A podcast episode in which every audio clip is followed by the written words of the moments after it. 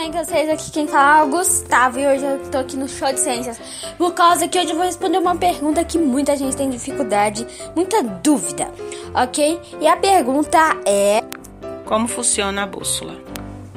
Na verdade, a bússola é um instrumento bem simples. Seu funcionamento se baseia na interação das cargas magnéticas da sua agulha com as linhas magnéticas da Terra. Se a agulha da bússola puder girar livremente e sabendo que polos opostos se atraem, o polo norte da bússola é atraído pelo polo sul magnético da Terra.